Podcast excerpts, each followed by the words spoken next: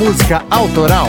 Apresentação e produção, Gilson De Lázari. Fala amantes da música, sejam bem-vindos a mais uma singela homenagem, porque é assim, ó, eu andei analisando e notei que os podcasts do clube têm assim um conteúdo para fãs do artista citados aqui, né? Mas também sempre se trata de uma homenagem. Muitos já se foram e o que sobrou foram as histórias e os seus legados. O nosso compromisso aqui é com isso. Na temporada das continuações, chegou a vez de encerrarmos mais uma saga, dessa vez de uma das bandas mais conceituadas do B-Rock, cujo o líder é um ícone da música brasileira e merece sim ser homenageado. Hoje é dia de falar de Legião Urbana e Renato Russo.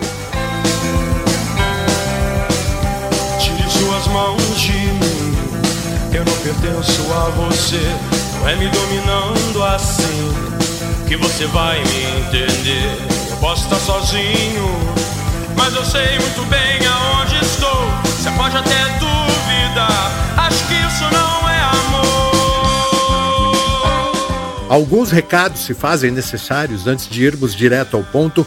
Lembro que o Clube da Música Autoral é um podcast independente que disputa espaço com os gigantes da podosfera. Graças aos nossos ouvintes sensíveis, conseguimos manter viva a missão de contar as histórias das músicas. Por isso, reforço: se você vê valor no que fazemos aqui, cogite a possibilidade de ser um sócio. Acesse clubedamusicaautoral.com.br barra assine e conheça as vantagens que você recebe em troca do seu apoio. E ó, no mesmo site do clube, você também encontra o texto narrado aqui e ilustrado com fotos e vídeos. No Instagram do clube tem também a postagem carrossel para você interagir visualmente lá com os personagens citados nesse episódio. E a novidade é que o clube agora está também no TikTok. pois é, procura lá, segue a gente porque tem vários episódios, quer dizer, vários cortes, né? Curtinho, no padrão do TikTok lá para você seguir, lembrar e comentar. Será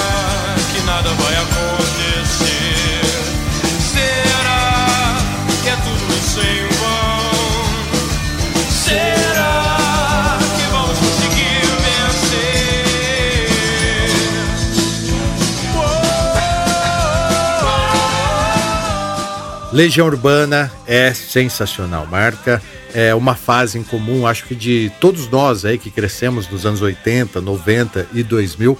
Provavelmente você vai ficar com vontade de ouvir Legião depois desse episódio, e eu aviso que terá uma playlist com todas as músicas usadas pelo Cocão nesse podcast no Deezer, no Spotify e no YouTube. Não esquece também de indicar esse episódio aqui para um amigo ou uma amiga lá do tempo do colégio. E se você curtiu, manda um comentário, porque os melhores comentários serão lidos no episódio extra. Como sempre, eu digo, esse podcast é um oferecimento dos sócios desse clube. Mas, se você preferir apoiar a gente jogando uma moeda no nosso chapéu, lembre que você pode fazer também um Pix agora mesmo enquanto você ouve esse episódio. Use como chave o nosso e-mail que é clubedamusicaautoral@gmail.com. Motocicletas querendo atenção às três da manhã. É só música urbana. Na nossa primeira interação com a Legião de Renato Russo, que foi no episódio 18 da segunda temporada, falamos sobre o surgimento da banda, é, sobre Brasília e sobre a consolidação da cena musical lá de Brasília, que é, como vocês sabem, muito importante, talvez até o pontapé inicial para o rock deixar de ser nicho. Eu acho que no Brasil o rock era nicho até os anos 80, né? Depois que se torna mainstream com a chegada do rock Brasília e também do Rock in Rio. Minha opinião, tá?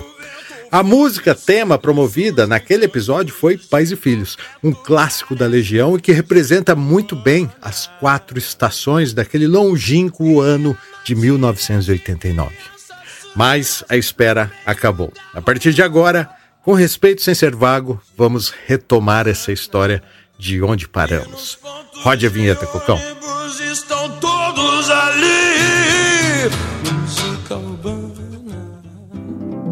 Clube da Música Autoral.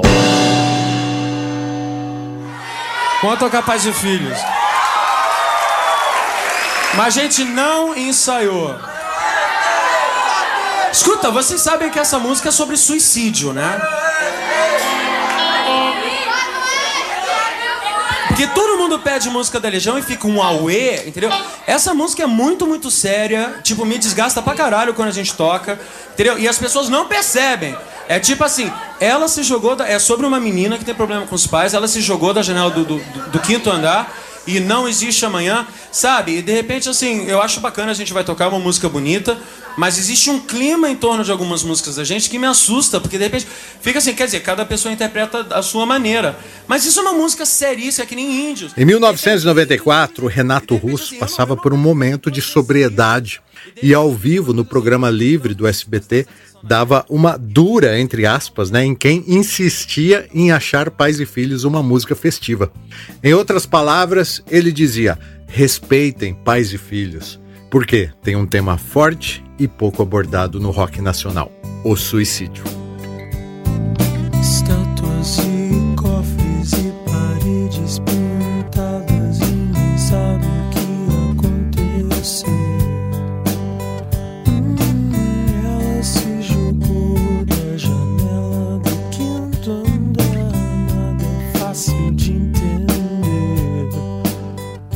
Renato Russo era bom nas palavras, né? Em Soldados, Daniel na Cova dos Leões e Meninos e Meninas, ele falou sobre sua bissexualidade escancaradamente, apesar né, que poucos realmente entenderam o recado. Em Há Tempos, Renato comparou a tristeza com o efeito da cocaína. E após o tortuoso processo de produção em estúdio da música Monte Castelo, Dado Villa-Lobos e Marcelo Bonfá choraram juntos na audição final dessa canção. O cara falava a língua dos anjos. Ainda eu falasse a língua dos homens e falasse a língua dos anjos sem amor, eu nada seria.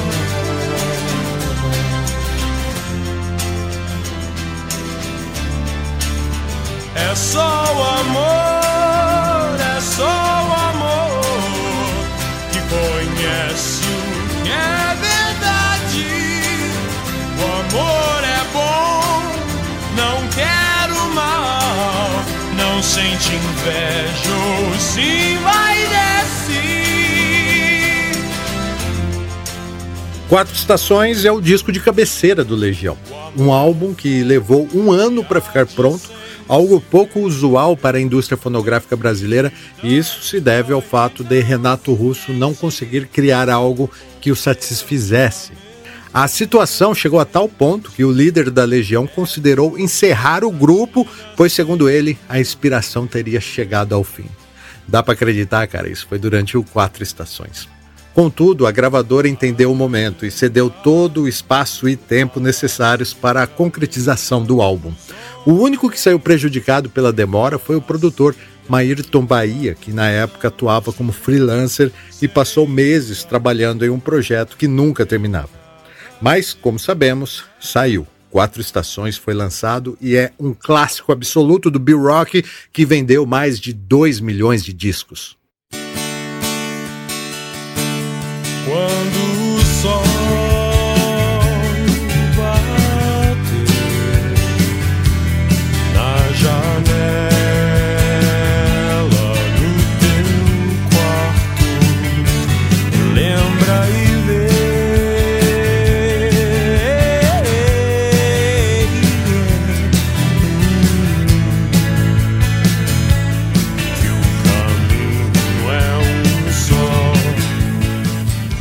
Considerado um dos mais bem-sucedidos discos de rock já vendidos no Brasil, das 11 faixas de quatro estações, seis delas tiveram bom desempenho nas rádios, e isso, claro, devido ao Renato Manfredini Jr., um cara que adorava problematizar coisas simples.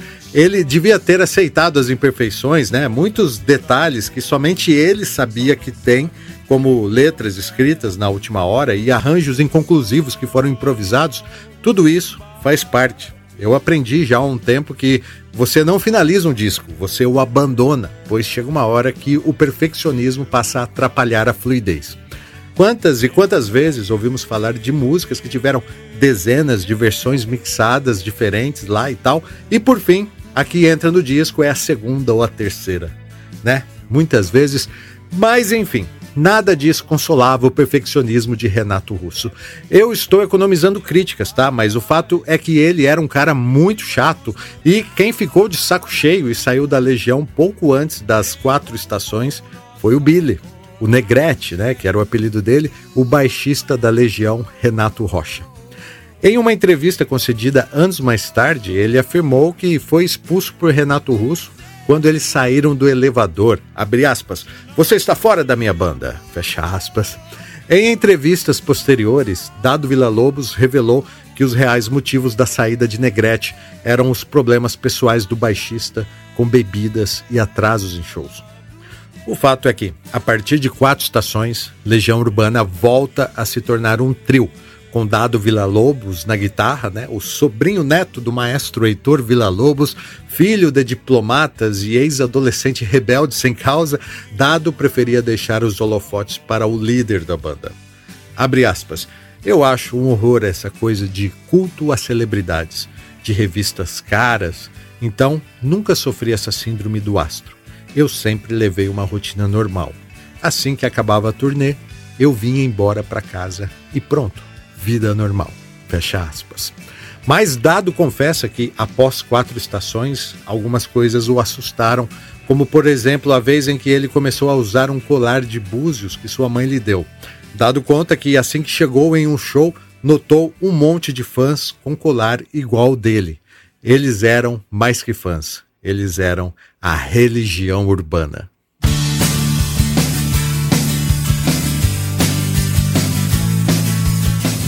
Marcelo Bonfá, o baterista e célebre fundador da Legião, caiu de paraquedas no Rock Brasília. Seu pai, assim como o pai de Renato, era funcionário do Banco do Brasil, que foi transferido para o Planalto Central. Ele fez amizade com a galera da Colina, em especial com os irmãos Lemos, que formariam o capital inicial no futuro, e ao lado de André Miller, que montaria o Plebe Hood, estiveram envolvidos em alguns projetos punk lá. Era 1977, explosão do punk no Reino Unido, vocês sabem, né?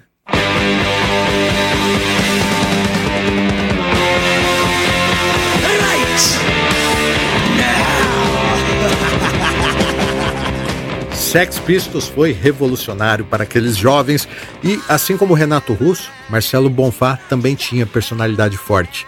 E não era raro sair umas discussões lá entre as bandas, por aí já podemos imaginar que o relacionamento entre os dois devia ser bem cuidadoso. E o terceiro legionário e o nosso protagonista é Renato Russo.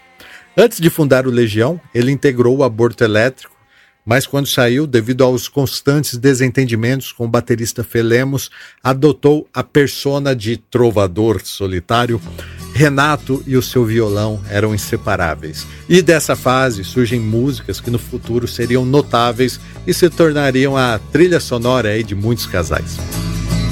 Quem um dia irá dizer que existe razão nas coisas feitas pelo coração? E quem irá dizer que não existe razão? Após curta carreira como jornalista e professor de inglês, Renato Russo resolveu mergulhar na música, que de fato era a atividade onde ele conseguia saciar a sua ansiedade, cantando, escrevendo, se expressando e quase sempre gritando.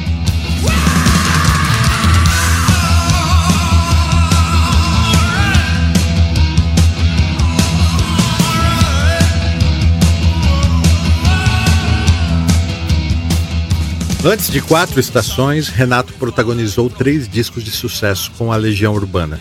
Entre eles, o homônimo de 1985, o 2 de 1986, Que País é Esse? de 87 e, após quatro estações, Renato Russo já havia moldado a sua personalidade não só entre os fãs, mas entre os empresários das gravadoras que o detestavam.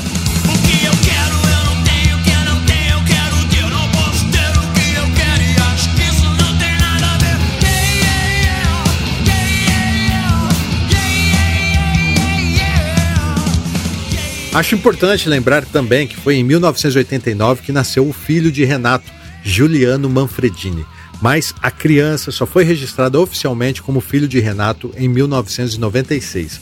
Esse é um caso bem complexo, tá? Mas o que se sabe é que, na época, a família achou que Juliano era fruto de um relacionamento de Renato com uma modelo que havia supostamente falecido. Mas quando a mãe biológica apareceu pedindo parte da herança, foi constatado que ela havia entregado o filho para Renato como um presente. Renato, por sua vez, deixou a criação por conta dos avós. Hoje em dia sabemos que Juliano trava uma briga absurda pelos direitos do legado da banda do pai com os outros integrantes do Legião, mas isso já é assunto para um outro episódio, porque essa história também é bem doida. E para continuarmos a nossa história de hoje, vamos voltar essa fita.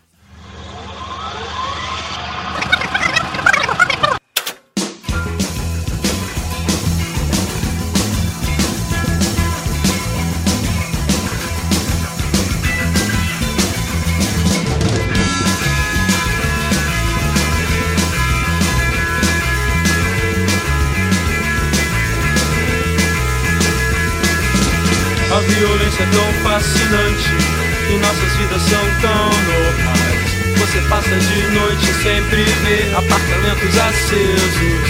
Tudo parece ser tão real. Mas você viu esse filme também. Logo que conseguiu um contrato, né, o Legião obviamente saiu de Brasília e era para eles morarem em São Paulo, mas a banda tinha um certo medo da capital paulista, principalmente devido aos confrontos de gangues da época. Renato tinha um ácido discurso antifascista e algumas vezes foi confrontado por skinheads, punks, metaleiros. Não que esses grupos concordassem um com os outros, tá? Mas o fato é que o pau comia lá entre as tribos de São Paulo. Clemente, o vocalista dos Inocentes, conta que livrou o Legião de tomar porrada algumas vezes até porque, queira ou não, os caras eram vistos como intrusos, né? Como assim, né? Uma banda de Brasília veio tocar punk para os radicais da Rua Augusta aqui em São Paulo? É claro que ia dar treta.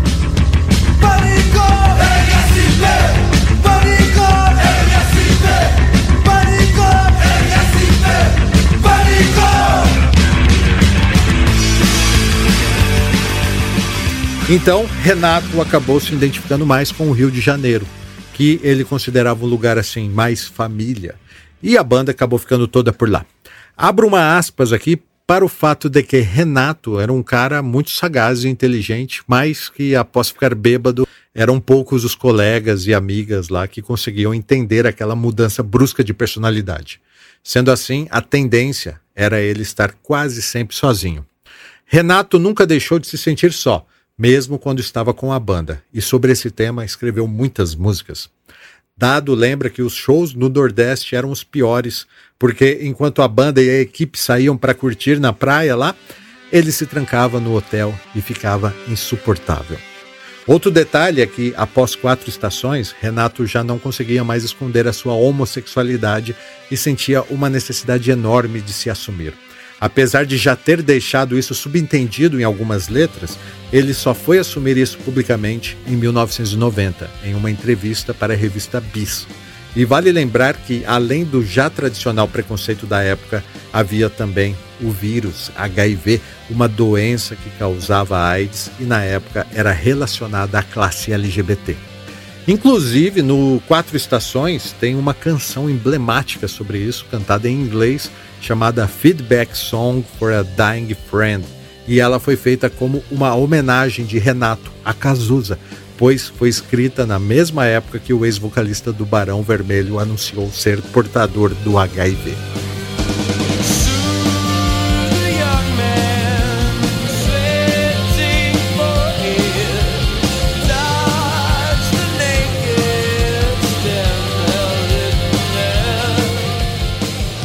É bem foda lembrar disso, porque poucos meses após o lançamento de Quatro Estações, Renato iria descobrir que também era portador do vírus. E a partir daí, temos uma reviravolta na vida já bastante caótica do líder do Legião Urbana.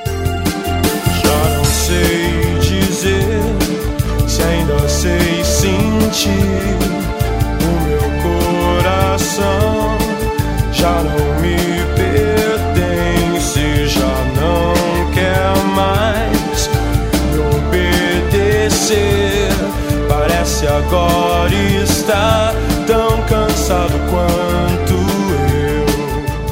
eu. Entenda que no final da década de 80, o discurso de que a AIDS mata e ela vai te pegar vinha com ênfase aos jovens e, claro, de propósito para causar medo. O problema era que isso mais desinformava e agravava o preconceito com a comunidade LGBT do que ajudava. Cazuza declarou ser soro positivo em fevereiro de 1989. Foi uma revolução. E no dia 7 de julho de 1990, pouco mais de um ano, ele morreu. Estima-se que Cazuza contraiu o vírus em 1987, mas o curto período entre tornar a doença pública e a sua morte causou ainda mais pânico. Renato foi descobrir que estava com HIV após o fim de uma série de shows, quando ele precisou ser internado devido a questões de alcoolismo e drogas. Nessa clínica foram feitos exames onde constataram o vírus. Segundo dado, eles foram buscar os resultados né, e descobriram que Renato era soro positivo. Quando o médico confirmou e conversou com o Renato, a lembrança de dado é que o vocalista teria reagido com otimismo. Então, o primeiro passo foi convocar uma reunião com os empresários e representantes da gravadora EMI para combinar manter o sigilo sobre isso.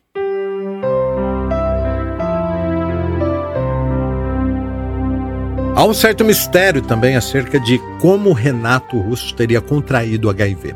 E a versão mais difundida é que ele tinha um namorado em Nova York chamado Robert Scott, que viveu também um tempo aqui no Brasil com ele. Os dois teriam usado heroína juntos, dividindo a mesma agulha e assim ocorrido a transmissão. O fato é que Renato nunca assumiu publicamente a doença. E quando perguntado por um jornalista se ele era soro positivo, Renato negou.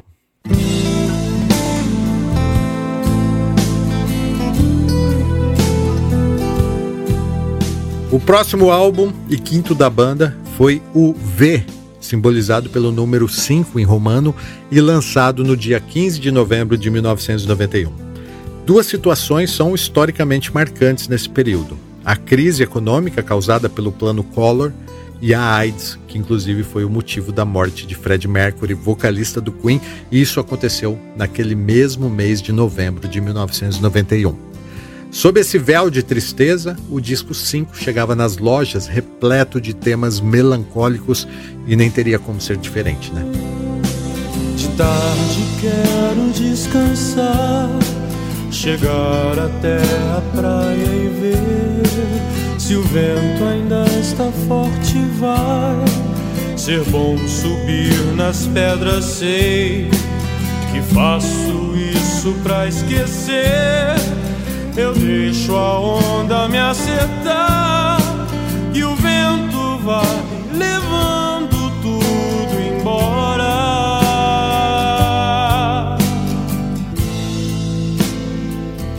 Eu lembro que na época não gostei muito desse disco, acho que porque era muito baladinha e eu estava numa vibe punk, grunge e tal. Mas o fato é que tanto eu como a imensa maioria de fãs do Legião não fazia ideia das angústias que a banda passava. O plano Collor piorou a inflação e causou danos graves na indústria fonográfica ao tirar o poder de aquisição da população. A única forma de levantar uma grana era através dos shows, mas como, né? Se Renato Russo precisava ser constantemente internado nas clínicas de reabilitação. O Legião estava em crise.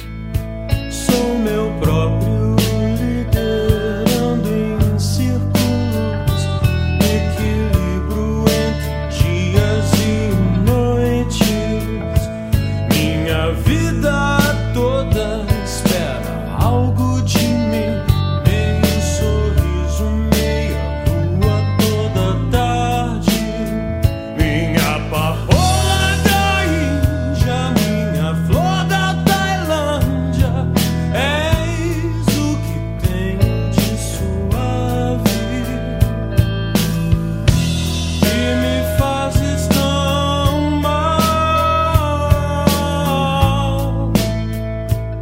Pela primeira vez, a banda não utilizou os estúdios da EMI.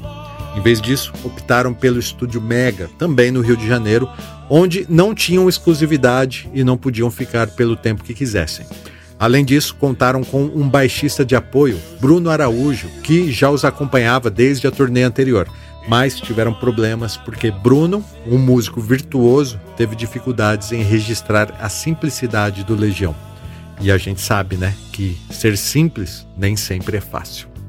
O produtor musical novamente foi Mayrton Bahia, mas ele era contratado fixo na gravadora concorrente e teve que fazer a produção do Legião nas horas vagas.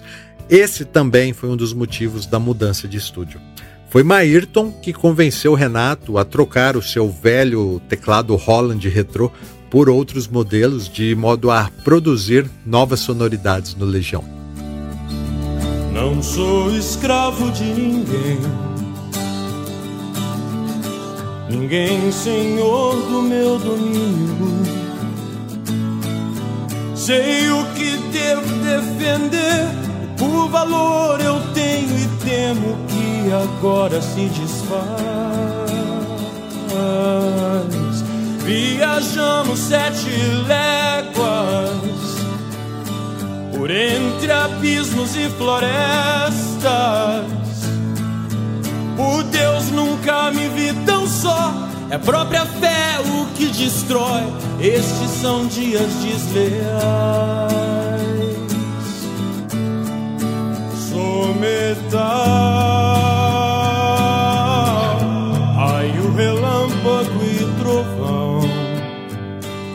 Alguns críticos acabaram rotulando o disco 5 como um disco de rock progressivo, principalmente por causa de Metal contra as Nuvens, que tem incríveis 11 minutos de duração. Indagado, Renato afirmou em uma entrevista, aspas, o que a gente quis passar para os cinco era um tédio e um marasmo. Aquele disco foi feito lento, de propósito, fecha aspas. Muitos consideram o disco melancólico, mas Renato jamais admitiu esse termo. Ele dizia que as melodias lentas levavam ao falso entendimento de que as letras eram melancólicas, mas ele que as escreveu defendia que não, esse era um disco para cima, era um disco feliz. E repetidamente em entrevistas ele citava a música O Mundo Anda Tão Complicado, né, como justificativa. Gosto de ver você dormir que nem criança boca aberta. O telefone chega sexta-feira. Aperto o passo por causa da garoa. Empresta um par de meias.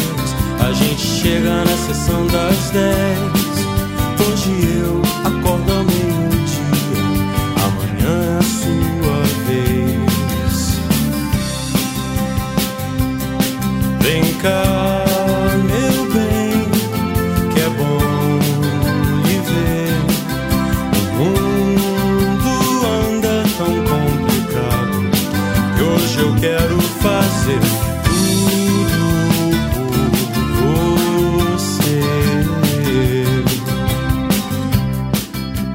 Eu gosto dessa música e ainda gostei mais quando o Dado Vila Lobos deu um depoimento sobre ela, dizendo que fazia parte da época em que Renato Russo estava montando o novo apartamento na companhia de seu namorado.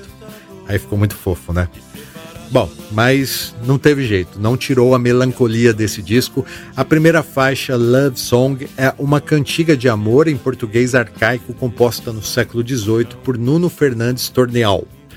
A Ordem dos Templários é uma faixa instrumental que inclui uma peça do século XIV, no que seria uma homenagem aos cavaleiros que protegiam os cristãos nos tempos das cruzadas.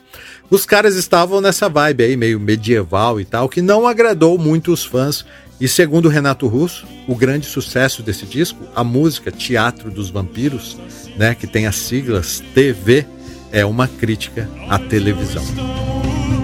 Vamos sair, mas não temos mais dinheiro. Os meus amigos todos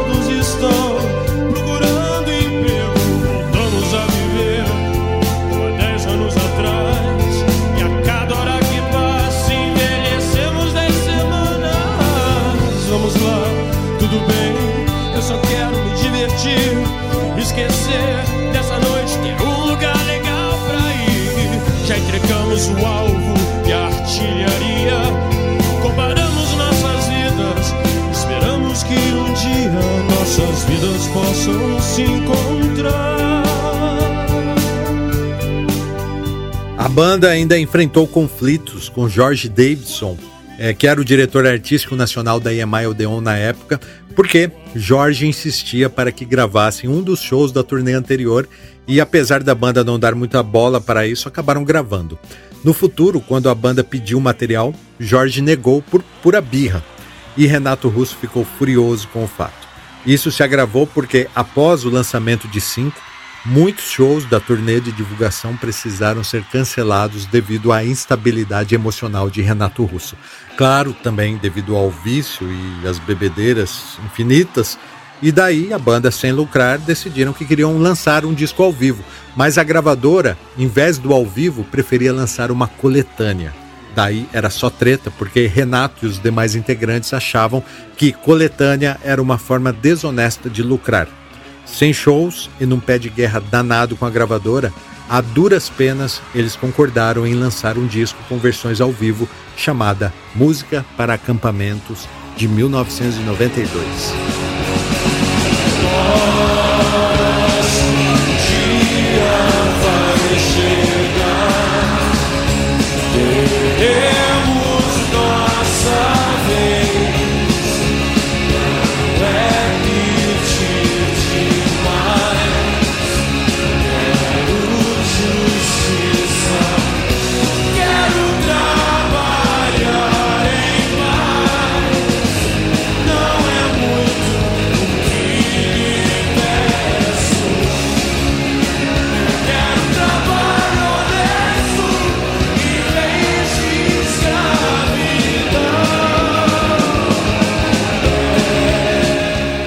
Essa versão de fábrica que abre o disco é arrepiante. Muitos conheceram Legião Urbana nesse disco, que é um catado de versões ao vivo e registros feitos em estúdio e em programas de rádio. O que realmente motivou esse lançamento foi o fracasso da turnê de 5. Para você ter uma ideia, a banda conseguiu executar apenas 15 shows da agenda total. E o lançamento do disco ao vivo acabou por se tornar uma forma de equilibrar as finanças. Mas em música para acampamentos encontramos também uma inédita, a canção do Senhor da Guerra. E a versão que consta no disco foi gravada inteiramente por Renato Russo, que tocou todos os instrumentos em cima de uma bateria eletrônica. Existe alguém esperando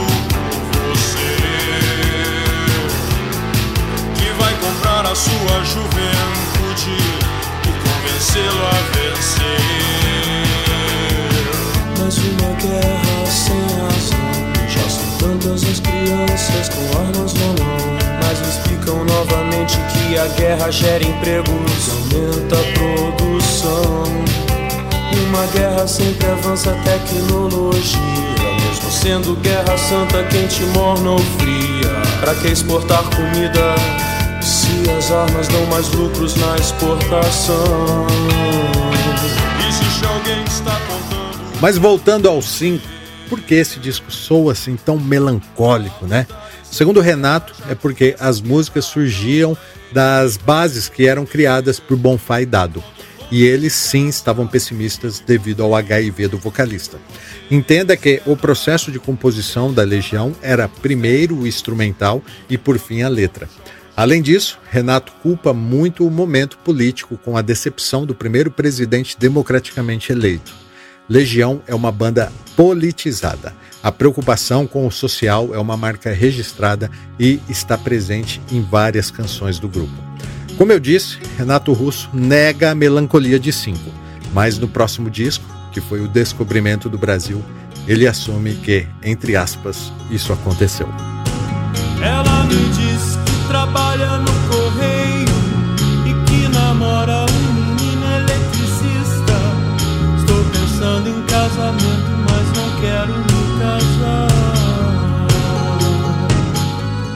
Eu assisti muitas entrevistas do Renato para fazer esse podcast aqui, tá? E é incrível como ele começa falando de um assunto e acaba falando de outro e se perde no tema tal. Dá para entender que a sua mente era muito rápida e a necessidade de defender a sua obra fica quase sempre em primeiro lugar. Ele afirmou que aquele legião da rebeldia, o legião que conversava com adolescentes, acabou com música para acampamentos. Esse seria o fim do ciclo.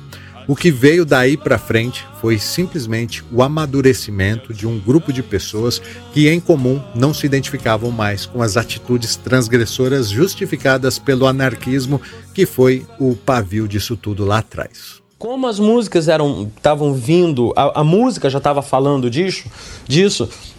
Aí o que, que eu achei legal? Tipo, pegar uma experiência recente minha, que foi essa coisa de, de, de, de, de mexer com substâncias que, que, que, que, que são coisas assim, muito perigosas e terríveis e, e tudo, e escrever sobre isso.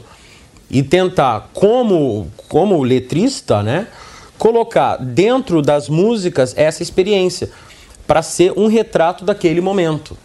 Entendeu? Então o disco é um retrato daquela época. Entendeu? É um disco assim, por exemplo, o Descobrimento do Brasil é um disco sobre perda. Mas são poucas as pessoas que percebem isso, por causa do jeito que as músicas estão estruturadas. Todas as músicas são músicas de despedida. Não teve uma pessoa que me falou isso. Mas todas as músicas são músicas de despedida. 29 é tipo assim, quando você deixou de me amar, eu aprendi a perdoar e tipo assim, acabou. A fonte é acabou. Do espírito sai de mim que acabou. Perfeição é tipo assim, sabe? Agora a gente pode celebrar, mas tudo acabou. Tá tudo morto, enterrado e pronto. Descobrimento do Brasil é eu tô querendo me casar, mas eu não posso. O sexto Os álbum de estúdio da Legião Urbana foi lançado em 1993 pela EMI Odeon. No Brasil foram vendidos mais de 950 mil cópias, um número bem aquém dos demais discos. Mas é aqui que tem uma das mais belas canções da Legião, na minha opinião, que é Giz. Quero que saibas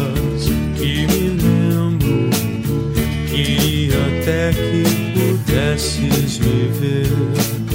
És parte ainda do que me faz forte. Pra ser honesto, sou um pouquinho infeliz.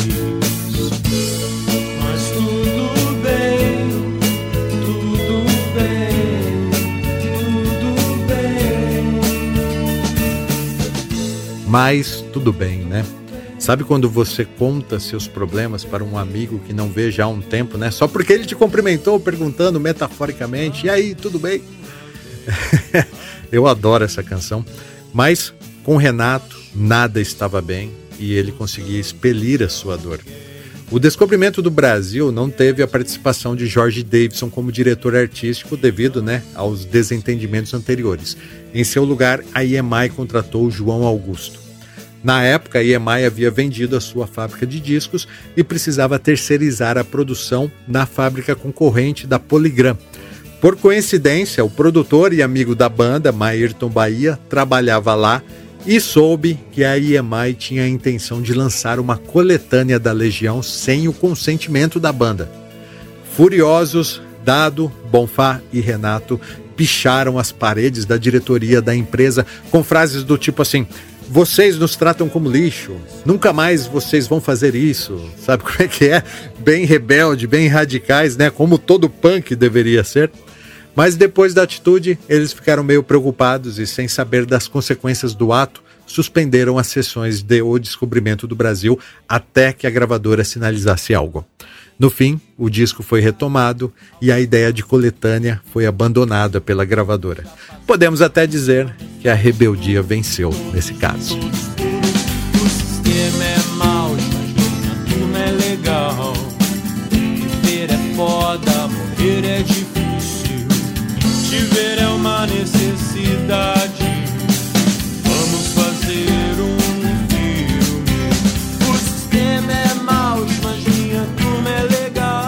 As gravações desse álbum desenrolou até que rápido. Em outubro de 1993, dois meses depois do início, já estava tudo gravado. O Legião experimentou novos instrumentos, além de dividirem a execução de seus próprios instrumentos. Bonfá tocou teclados, enquanto Dado experimentou o dobro e o bandolim, e Renato registrou uma performance na cítara. Uma grande curiosidade sobre esse disco é que a Legião foi uma das primeiras bandas brasileiras a usar técnicas digitais para corrigir imperfeições das gravações. Era o tal do Pro Tools chegando na área.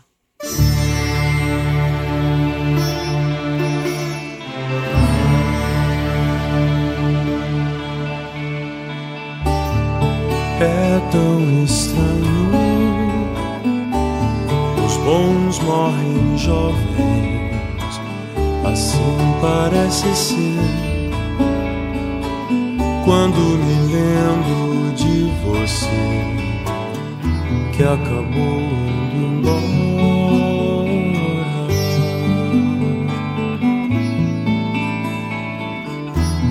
Cedo demais.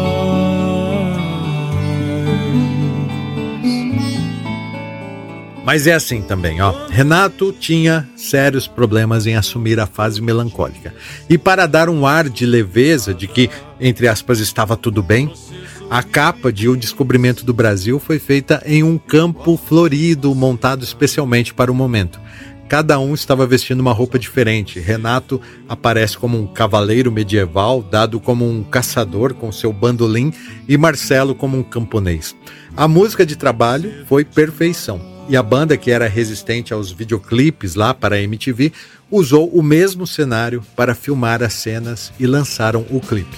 Mas isso nunca mais se repetiu. Vamos celebrar a estupidez humana, a estupidez de todas as nações. O meu país e sua coxa de assassinos, cobardes, estupradores e ladrões. Vamos celebrar a estupidez do povo, nossa polícia e televisão. Vamos celebrar nosso governo nosso estado que não é nação.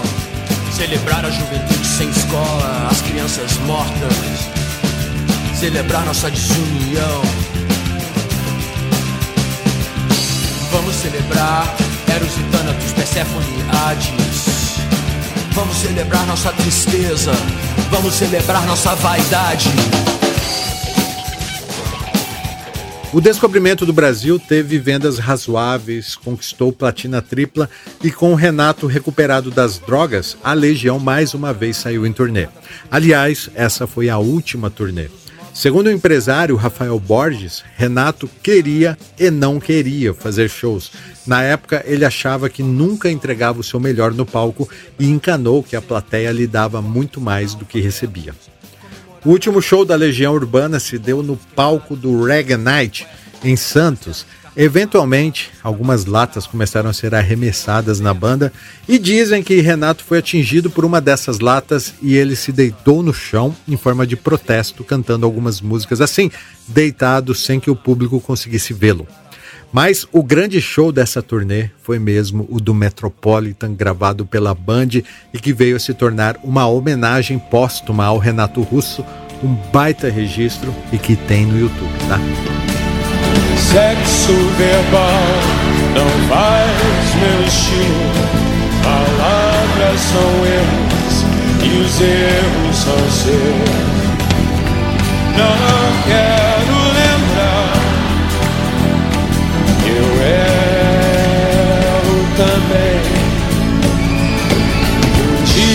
pretendo tentar descobrir o que é mais forte, quem sabe mentir.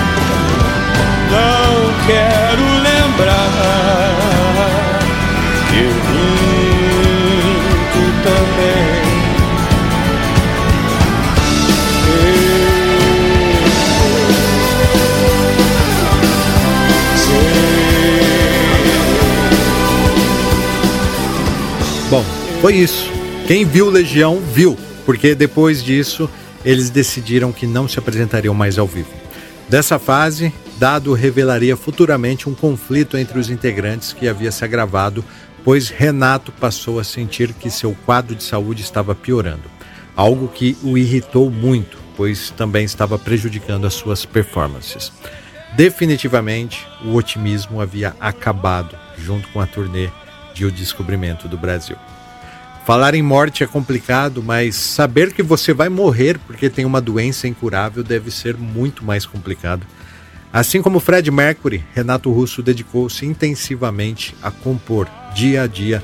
Ele se esforçou muito para deixar o maior legado possível, mas sabia que tinha pouco tempo. Quem é? Clube da Música Autoral.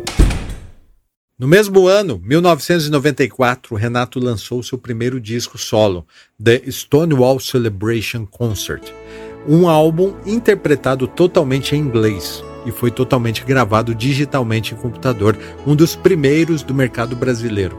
Atingiu rapidamente a marca de 250 mil cópias. Ouve essa aqui, ó. I saw from the cathedral you watching me, and I saw from the cathedral what I should be.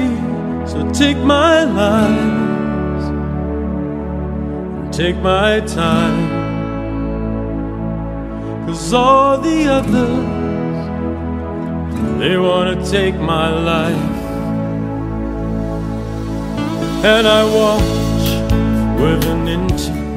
Você provavelmente lembrou de uma versão dessa música em português, né? Pois é, Cathedral Song é uma música da cantora alemã Tanika de Karan. Até então era desconhecida para o público brasileiro. Renato acreditava que só ele conhecia essa música, mas foi surpreendido quando Zélian Duncan, no mesmo ano, lançou a versão em português que todos nós conhecemos. Esse disco solo de Renato Russo é uma homenagem aos 25 anos da rebelião de Stonewall em Nova York e parte dos royalties foram doados para a ONG de Herbert de Souza, que encabeçava ações contra a miséria e a fome.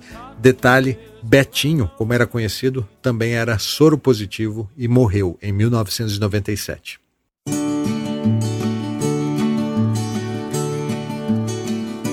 Turn around. Don't whisper out my name, for like a breeze. It's the dying flame, I'll miss someone. A capa do disco homenageia Rock and Roll de John Lennon e mostra Renato na porta do prédio onde ele morava na rua Nascimento Silva. O número do edifício foi removido durante o tratamento da imagem para preservar a privacidade do músico. O final do encarte traz informações sobre entidades sociais de proteção às crianças e mulheres, à natureza e principalmente aos homossexuais e portadores do HIV.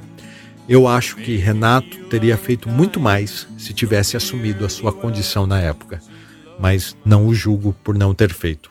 Ele só queria compor. Então, logo no ano seguinte, 1995, Renato Russo lança seu segundo disco solo, Equilíbrio Distante um mega sucesso de vendas. Esse é aquele disco de músicas italianas. Dentro un brivido, ma perché lui non c'è e sono strani amori che fanno crescere e sorridere tra le lacrime, quante pagine lì da scrivere, sogni lividi da dividere, sono amori che... Segundo os biógrafos de Renato Russo, essa fase retrata os piores momentos do cantor no que se diz respeito à condição irreversível muito se critica as gravadoras, né, que viveram seu auge aqui no Brasil nos anos 80 e 90, principalmente por causa da insistente busca por lucro, muitas vezes dando mais valor a isso do que à arte em si. Mas que a justiça seja feita. Renato, quando apresentou à EMI a sua proposta de um disco italiano, ganhou uma viagem para a Itália, paga pela gravadora, com a intenção de que o cantor se aprofundasse nas pesquisas para esse disco. Claro, foi também um investimento, mas essa viagem fez muito bem e ajudou a tirar Renato Russo de dentro de casa, um pouco pelo menos.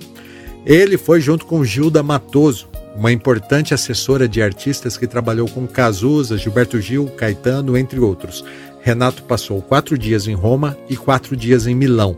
Na ocasião, aproveitou para conseguir a sua cidadania italiana e descobriu que sua família não vinha de uma liagem de nobres, como ele achava, e sim de camponeses de origem humilde. Na viagem, Renato se encontrou com muitos músicos italianos. Laura Pausini, por exemplo, foi revelada ao público brasileiro por ele. Para você ter uma ideia, Renato Russo voltou ao Brasil com 200 discos italianos que seriam desvendados por ele para assim criar o seu repertório italiano. La Solitudine foi o grande sucesso desse disco.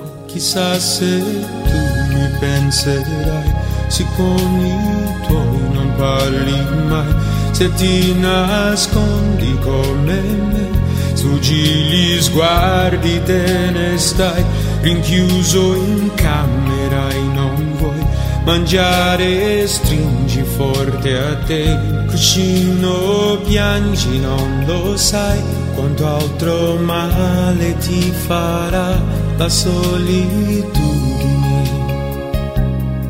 Renato achava que o seu estilo de cantar combinava com a língua italiana e é claro que foi taxado de brega pelos críticos musicais, principalmente os que tinham uma vertente mais rock.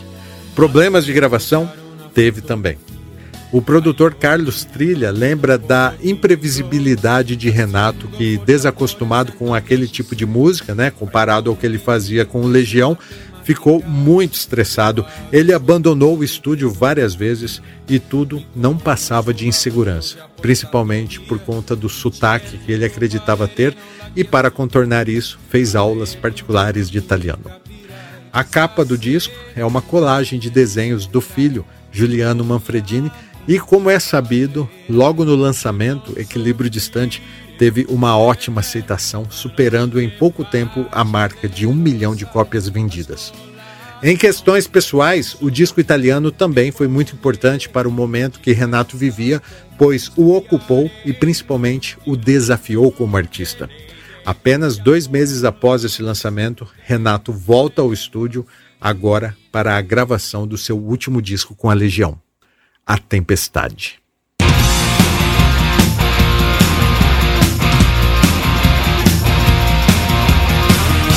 Roberto era o maioral.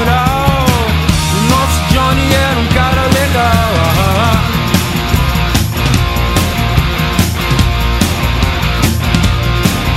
Ele tinha o parlamentar azul, era o rei dos pega na sul.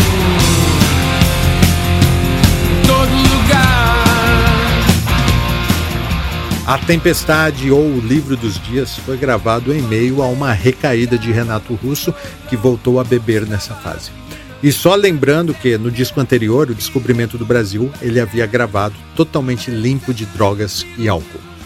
Dado, nessa época, havia lançado a sua gravadora Rockit e estava bastante ocupado. Bonfá estava remasterizando os discos da primeira fase da Legião, que seriam lançados no box denominado Por Enquanto. A Tempestade foi gravada no AR Studios na Barra da Tijuca e contaram com o apoio de Tom Capone, que não foi creditado no disco.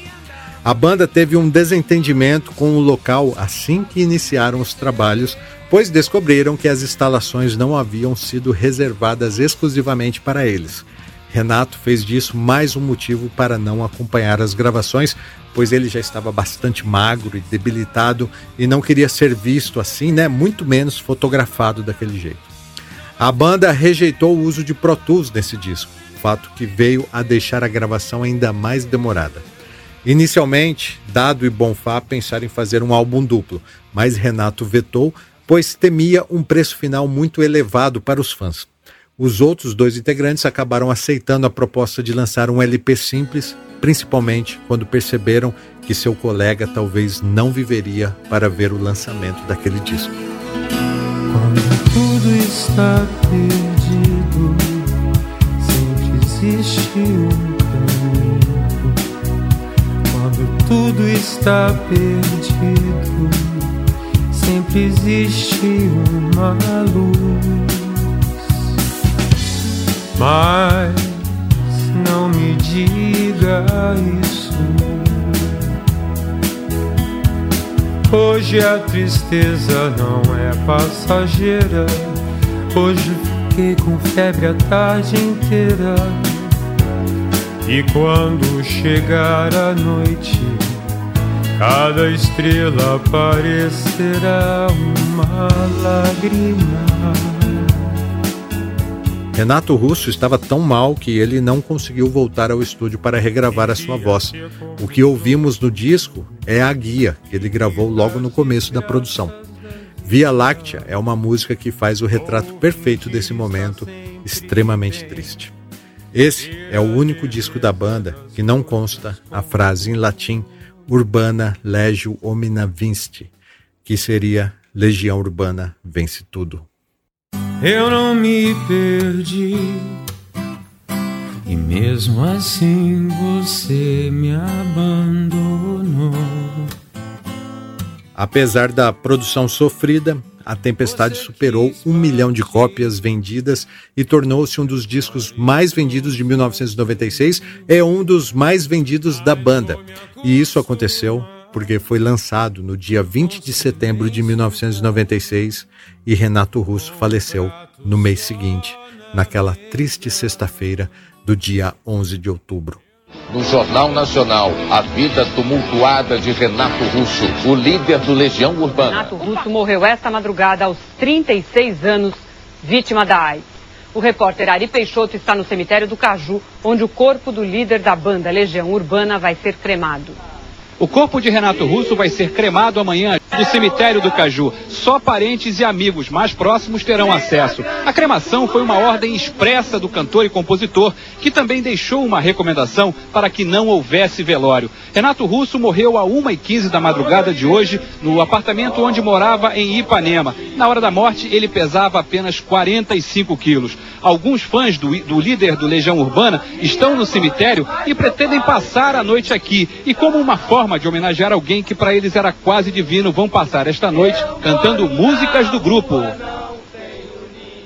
E foi assim, com uma nota curta no jornal, que tudo estava morto, enterrado agora, restando apenas o lamento dos fãs do Legião. Eu sei que tem muita gente que detesta Legião, né? Uma banda que consegue dividir pessoas entre o amor e o ódio, mas eu sou da turma do amor e adorava Legião e com certeza Renato Russo faz parte da minha adolescência, consequentemente da minha vida também. É, Jussão, eu também tenho as minhas histórias com a Legião, viu? Acho difícil alguém que viveu sua adolescência nos anos 90 não ter se envolvido com essas músicas de alguma forma, né? E sobre a morte do Renato Russo, ele levou tão a sério esse lance de esconder a sua doença que nem a sua própria mãe sabia o real motivo da sua morte. Ela deu uma entrevista dizendo que o filho havia morrido de anorexia nervosa.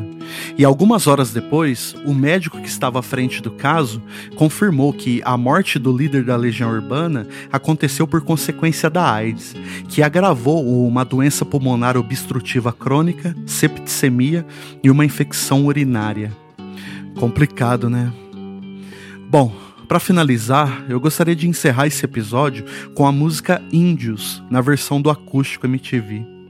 Essa é uma música muito importante para mim, porque essa letra me fez refletir muito sobre as coisas da vida quando eu era um garoto juvenil. É isso, vou ficando por aqui. Um abraço, valeu! Bem lembrado, Cocão. O Acústico MTV Legião Urbana é um dos primeiros da série no Brasil. O primeiro, se não me engano, é do Barão Vermelho. Enfim, a MTV, recém-inaugurada no Brasil, estava convidando alguns artistas para gravar ao vivo e o Legião foi uma dessas bandas lá que gravou. E pasmem, isso aconteceu em 1992, logo depois do lançamento do disco 5. Porém, o álbum ao vivo acústico só foi lançado em 1999 três anos após a morte de Renato Russo. Toda essa demora se deve principalmente ao preciosismo que a banda tratava o material, querendo estar a par de tudo que a emissora faria, com direito a muitos chiliques de Renato Russo. E quando o vocalista morreu, as vendas dos discos da Legião decolou, né? É isso que acontece quando morre um artista e a MTV correu para lançar o trabalho acústico, mas a negociação foi bastante demorada. Porém, saiu. Acústico MTV ao vivo Legião Urbana vendeu 750 mil cópias só na primeira semana e hoje já beira 2 milhões de discos vendidos. Então, vamos ouvir Índios para finalizar. Quem me dera ao menos uma vez explicar o que ninguém consegue entender. O que aconteceu ainda está por vir e o futuro não é mais como era antigamente. Quem me dera ao menos uma vez provar que quem tem mais do que precisa ter quase sempre se convence que não tem o bastante. Fala demais por não ter nada a dizer. Para você que acompanha o nosso podcast e pode ter notado que dessa vez não tivemos uma música tema, justifico que eu não me senti à vontade para voltar à linha do tempo e falar sobre Faroeste Caboclo, que é a música que eu prometi falar no primeiro episódio que fizemos sobre Legião. Mas quem sabe um dia essa história, que é também sensacional, não será contada por aqui. Quem sabe? Só depende de vocês, ouvintes sensíveis do clube que nos apoiam nessa missão. Quero aproveitar e agradecer aos sócios diretores que fazem parte da mais alta patente desse clube: Matheus Godoy, Henrique Vieira Lima, Caio Camasso, Marcelo Leonardo, Luiz Machado, Lucas Valente, Antônio Valmir Salgado Júnior, João Júnior Vasconcelos Santos, Diego Vinícius, Jacques Liston, Liston Júnior e André Fonseca. Essa é a sexta temporada do clube, a temporada das continuações. Hoje encerramos a intensa saga da Legião Urbana e reitero que, se você vê valor no que fazemos, considere ser um sócio desse clube. Acesse clubedamusicaautoral.com.br barra assine e conheça as vantagens que você recebe em troca do seu apoio. Caso você queira apoiar de outras formas, lembro também do Pix do clube, por onde você pode jogar uma moeda para gente, usando como chave o nosso e-mail que é clubedamusicaautoral@gmail.com. Ao menos uma vez acreditar por um instante tudo que existe. Acreditar que o mundo é perfeito, que todas as pessoas são felizes. Outra forma de colaborar com a gente nessa missão é divulgando, compartilhando nas redes sociais e comentando. Lembro que os melhores comentários serão lidos no episódio extra que Cocão e eu faremos ao fim dessa temporada. Então, participe, sua mensagem é muito importante para nós. Esse podcast é um oferecimento dos sócios do Clube da Música Autoral. A edição é do Rogério Cocão Silva, a revisão é da Camila Espínola e do Gus Ferroni, a arte de vitrine é do Patrick Lima e a produção é minha, Gilson De Lázari. Foi um prazer falar de música com vocês e até a próxima. Quando descobri que é sempre só você que me entende do início ao fim. E é só você que tem a cura pro meu vício de insistir nessa saudade que eu sinto de tudo que eu ainda não vi. Nos deram espelhos, vimos um mundo doente. Tentei chorar e não consegui.